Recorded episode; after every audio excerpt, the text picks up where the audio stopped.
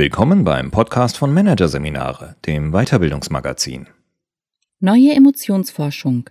Umdenken beim Fühlen von Silvia Jumpertz. Ein TED Talk aus dem Jahr 2017. Auf der Bühne eine Frau. Blaues Stretchkleid, schwarze Lederjacke, freundlicher, wacher Blick. Schon in Minute eins ihres Vortrags schafft es die Rednerin, uns zu packen. Denn ihr Einstieg hat es in sich. Sie erzählt von einem Ereignis aus dem Jahr 2013. Damals gab es in der Nähe ihres Forschungslabors in Boston einen Anschlag auf einen Marathon. Bomben explodierten, Menschen starben, der überlebende Attentäter, ein Mann aus Tschetschenien, landete vor Gericht.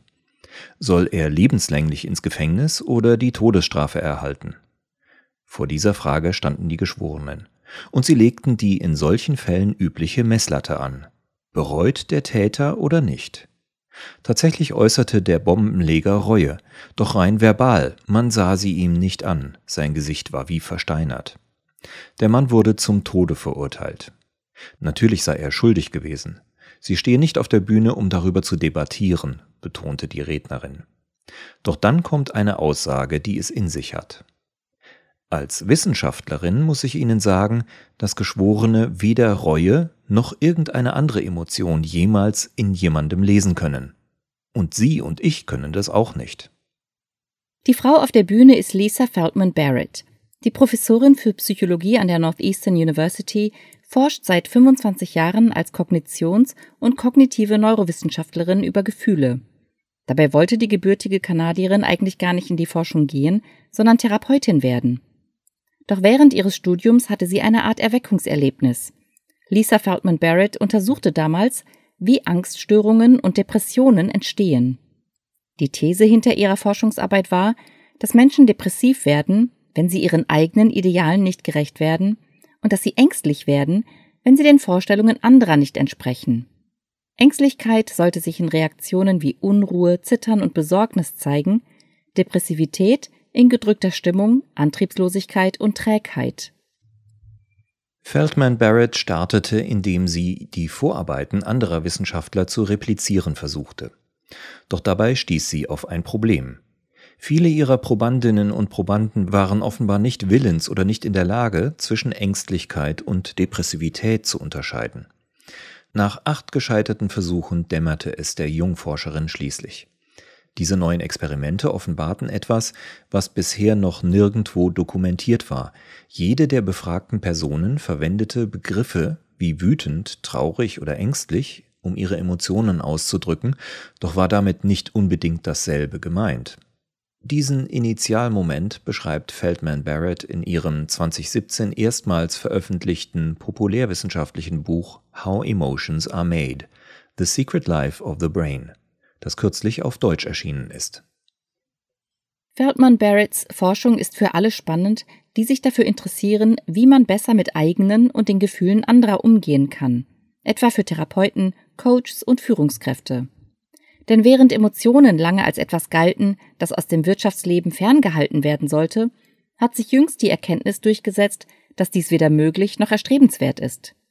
Emotionale Intelligenz sowie der empathische Umgang miteinander gelten als wichtige Voraussetzungen für eine erfolgreiche Zusammenarbeit. Was aber, wenn wir bei all dem von falschen Voraussetzungen ausgehen? Folgt man Lisa Feldman Barrett, ist genau das der Fall. Wie alle Psychologiestudentinnen und Studenten hatte sie, so schreibt sie in ihrem Buch, gelernt, dass basale Emotionen wie Angst, Freude oder Wut angeboren sind dass sie als fest verdrahtete neuronale Schaltkreise im Gehirn verankert sind, die bei einem entsprechenden Trigger aktiviert werden und dann stets gleiche physische Reaktionen auslösen, also mit demselben physischen Fingerabdruck verbunden sind. Doch daran kamen ihr damals bei ihren gescheiterten Versuchen mit den Probanden, die nicht zwischen Angst und Depressivität unterscheiden konnten, erstmals Zweifel. Feldman Barrett begab sich auf eine langjährige Forschungsreise.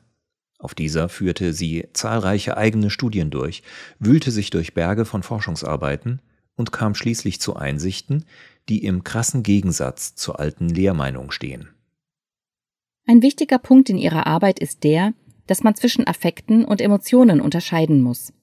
Unter Affekten sind der Wissenschaftlerin zufolge basale Körperempfindungen von der Art Erregung versus Ruhe sowie Wohlbefinden versus Unwohlsein zu verstehen.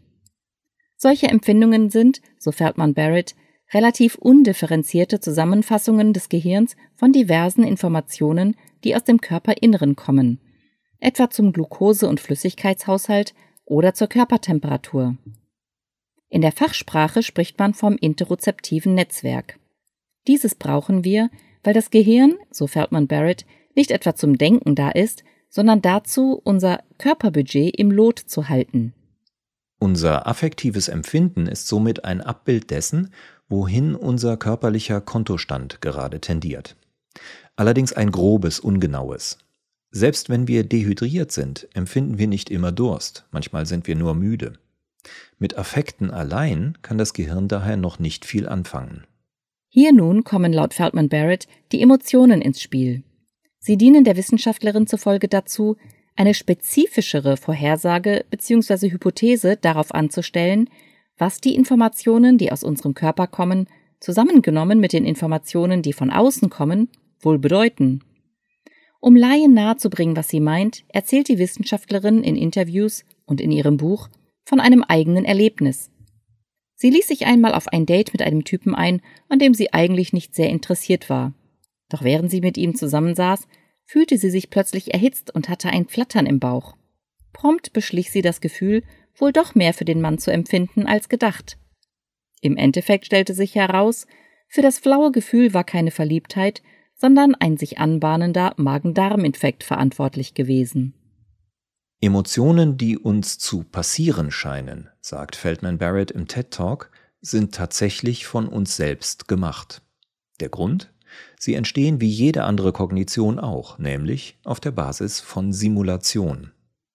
Wissenschaftliche Untersuchungen zeigen, dass alles, was wir sehen, hören, berühren, schmecken und riechen, Simulationen der Welt sind, keine Reaktionen darauf schreibt die Forscherin in ihrem Buch und liefert dazu ein plastisches Beispiel. Wir bekommen, wenn auch nur in Gedanken, einen saftigen roten Apfel serviert. Sofort fangen unterschiedliche Neuronen an zu feuern. Sie erzeugen eine Vorstellung davon, wie wir nach dem Apfel greifen, in ihn beißen, seinen Geschmack spüren und so weiter. Wie macht das Gehirn das? Es erzeugt eine mentale Instanz des Konzepts Apfel, sagt Feldman Barrett. Konzepte sind Sammlungen neuronaler Muster im Gehirn, die frühere Erfahrungen repräsentieren. Sie enthalten, so schreibt die Wissenschaftlerin, nicht nur Informationen über eine Sache selbst, etwa wie eine Biene aussieht, welche Geräusche sie macht und so weiter, sondern auch solche, die mit verwandten Konzepten zu tun haben. Im Fall der Biene zum Beispiel Wiese, Blume, Honig, Stich, Schmerz. Das Gehirn rekombiniert diese auf Erfahrungen der Vergangenheit fußenden Muster auf verschiedene Weise, um in einem bestimmten Kontext die passende Wahrnehmung herbeizuführen. Gehen wir in eine Tierhandlung, konstruiert es zum Beispiel eine andere Instanz unseres Konzepts Fisch, als wenn wir in einem Restaurant sitzen. Ohne Konzepte wäre alles für uns bloß sinnloses Rauschen. Ohne ein Konzept vom Baum würden wir zum Beispiel keinen Baum sehen, sondern sinnfreie Einzelteile. Ohne Konzepte würden wir auch keine Worte oder Musik wahrnehmen, sondern irgendwelche Geräusche. Wir erlernen Konzepte auch durch den aktiven Beitrag unserer sozialen Umwelt, der Kultur, in der wir aufwachsen. Sie beeinflusst, welche Kategorien wir bilden, ab wann zum Beispiel ein Erdhaufen für uns ein Berg und kein Hügel mehr ist. Oder auch, was so etwas Abstraktes wie Geld ist. Die Kultur hilft uns, unser Gehirn zu verschalten, so Feldman Barrett. Bei den Emotionen könnte der Lernprozess wie folgt ablaufen. Wir haben als kleines Kind körperliche Empfindungen in bestimmten Kontexten, gepaart mit bestimmten Eindrücken von außen und fassen das dann in einem mentalen Konzept zusammen. Das kann leichter fallen, wenn uns unsere Umwelt ein Wort dafür vermittelt, etwa wenn Eltern ihr Kind in Momenten, in denen es bestimmte Körpererfahrungen gepaart mit bestimmten Signalen von außen erlebt, fragen, bist du wütend? Das Kind kann so ein kulturell geprägtes, aber auch biologisch in neuronalen Schaltkreisen repräsentiertes Konzept von Wut ausbilden. Wobei es nicht zwingend eines Wortes für das Lernen von Konzepten bedarf. Doch Worte machen die Sache leichter, weil sie helfen, nach Ähnlichkeiten jenseits von Äußerlichkeiten zu suchen, schreibt Feldman Barrett. Haben wir zum Beispiel durch frühere Erfahrungen ein neuronales Muster Verliebtheit gelernt, kann es sein, dass das Gehirn aufgrund eines flauen Magengefühls während eines Dates eine Instanz von Verliebtheit bildet. Säßen wir in einer Arztpraxis, würde es eher eine Instanz von Angst erzeugen, mit allem, was für uns dazugehört, etwa, dass wir die Hände ringen. Das Ziel ist jedenfalls stets, einem diffusen Geschehen Sinn zu geben, damit wir angemessen handeln und unser Körperbudget im Lot halten können. Das Gehirn reagiert nicht auf die Welt. Es macht Prognosen und erschafft ihre Wahrnehmung der Welt, so Feldman Barrett bei ihrem TED-Auftritt. Da Emotionen sowie alle Simulationen unseres Gehirns, durch die wir die Welt wahrnehmen, allerdings bloß Prognosen sind, ist der Prozess fehleranfällig.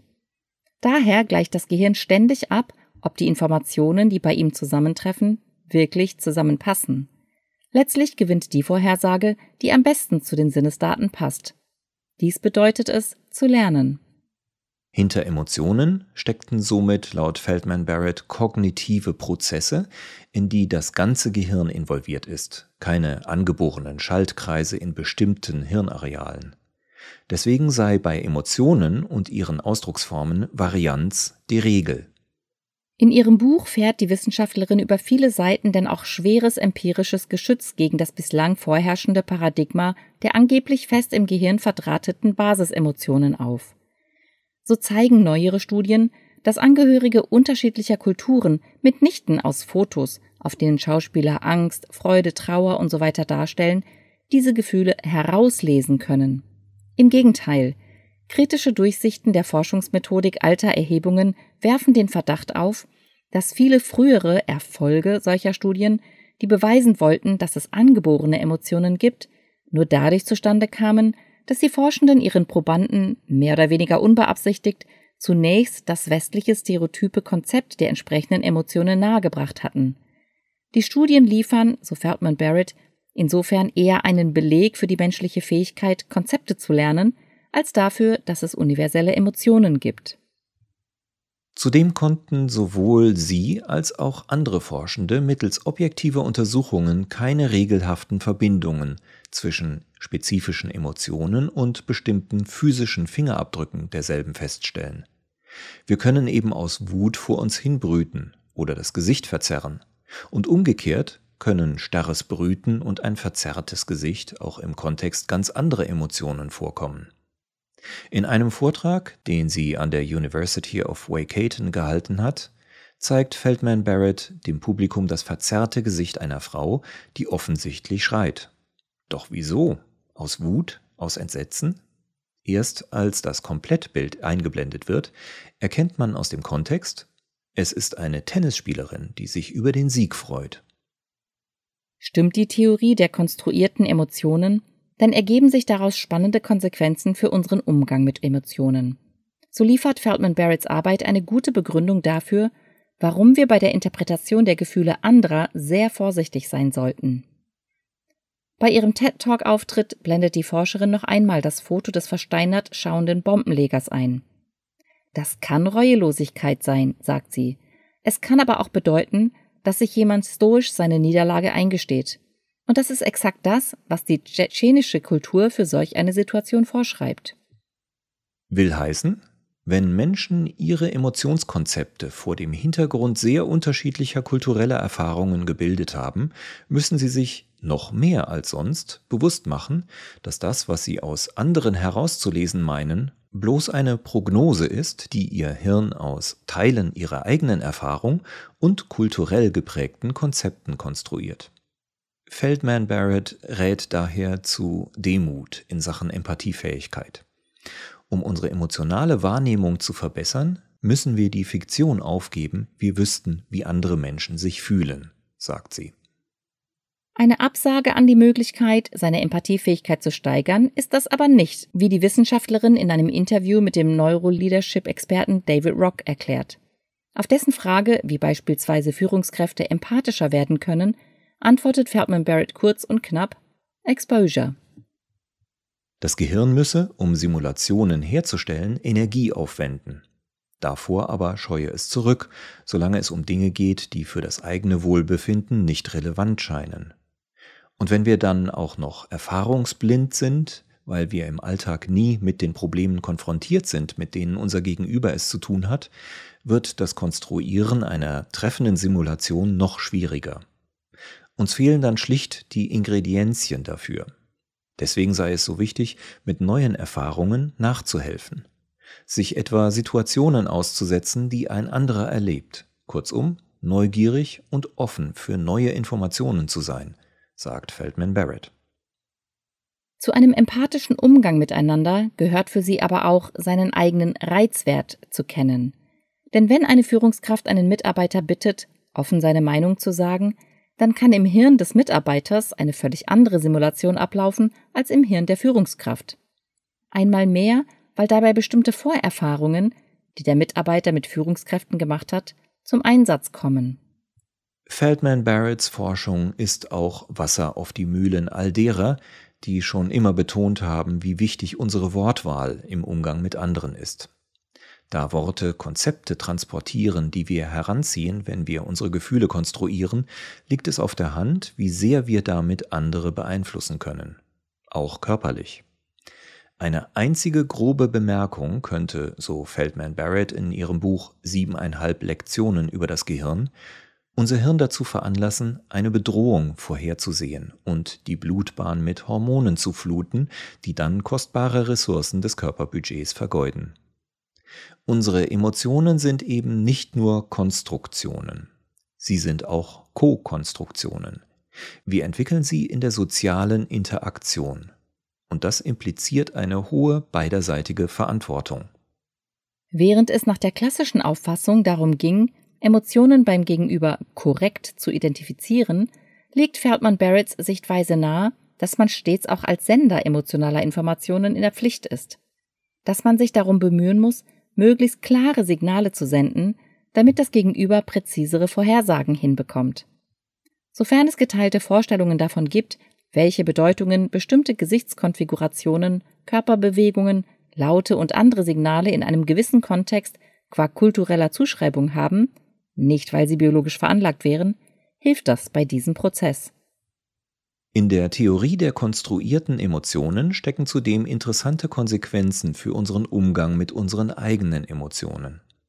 Während sich aus der alten Lehre angeborener emotionaler Schaltkreise der Schluss ziehen ließ, dass es darum geht, die von archaischen Gehirnteilen produzierten Gefühle qua Vernunft möglichst in Schach zu halten, ist die Botschaft nun eine andere. Wenn wir Architekten unserer Emotionen sind, dann haben wir mehr Kontrolle über diese, als wir meinen. Einmal mehr spielt dabei das Thema Erfahrungen sammeln eine Rolle. Denn je größer der Baukasten, umso mehr Möglichkeiten hat unser Gehirn, passende Vorhersagen zu treffen. Statt uns einfach nur irgendwie unglücklich zu fühlen, können wir dann viel besser zwischen beispielsweise verunsichert, zweifelnd oder enttäuscht unterscheiden. Emotionale Granularität nennt man das. Jede aktuelle Erfahrung sei eine Investition in das, was man in Zukunft emotional erfahre. Also investieren Sie klug. Kultivieren Sie die Erfahrungen, die Sie in Zukunft machen wollen, rät Feldmann Barrett. Neben Erlebnissen helfen auch neue Wörter, die emotionale Granularität zu erhöhen. So liefern andere Sprachen oft neue Worte und damit Emotionskonzepte, für die es in der eigenen Sprache keine Entsprechung gibt, die aber eine Bereicherung sein können. Jedes Wort, schreibt Feldman Barrett, ist eine Einladung, ihre Konzepte anders zu konstruieren. So könne beispielsweise das niederländische Wort gesellig im Zusammenhang mit allem, für das es steht, einen Zugang zu einem neuen Gefühl des Beisammenseins eröffnen. Emotionale Intelligenz besteht laut Feldman Barrett darin, das Gehirn dazu zu bringen, in einer bestimmten Situation die nützlichste Instanz der nützlichsten Emotion zu konstruieren. So könne man, statt die negativen Affekte vor einer Prüfung als Angst zu kategorisieren, auch versuchen, sie bewusst anders zu deuten etwa als Zeichen eines Zustands erhöhter Leistungsfähigkeit. Je mehr Konzepte Sie kennen und je mehr Instanzen Sie damit konstruieren können, desto effektiver können Sie Emotionen rekategorisieren, um mit ihnen fertig zu werden und ihr Verhalten zu steuern, so die Wissenschaftlerin. Manchmal kann emotionale Granularität aber auch bedeuten, zu merken, wann es besser ist, gar keine Emotion zu konstruieren, sondern die Instanz eines anderen Konzepts. In ihrem TED Talk hat Feldman Barrett nochmals ein griffiges Beispiel bei der Hand. Man wacht morgens auf, fühlt sich mies und sofort springt angesichts dessen, was man am bevorstehenden Tag alles erledigen muss, aber niemals schaffen kann, ein Gedankenkarussell an. Prompt sind wir emotional down. Vielleicht aber ist das bloß eine falsche Prognose unseres Gehirns. Vielleicht haben wir einfach nur zu wenig geschlafen. Auch diese Botschaft ist Lisa Feldman Barrett wichtig, wenngleich sie dabei in Interviews schon mal lachend anmerkt, dass sie weiß, wie sehr sich das nach mütterlichem Ratschlag anhört. Emotional intelligent zu handeln kann auch bedeuten, direkt beim körperlichen Affekt anzusetzen und dafür zu sorgen, dass das Körperbudget in einer guten Balance bleibt. Durch gesunde Ernährung, ausreichend Bewegung und Schlaf zum Beispiel.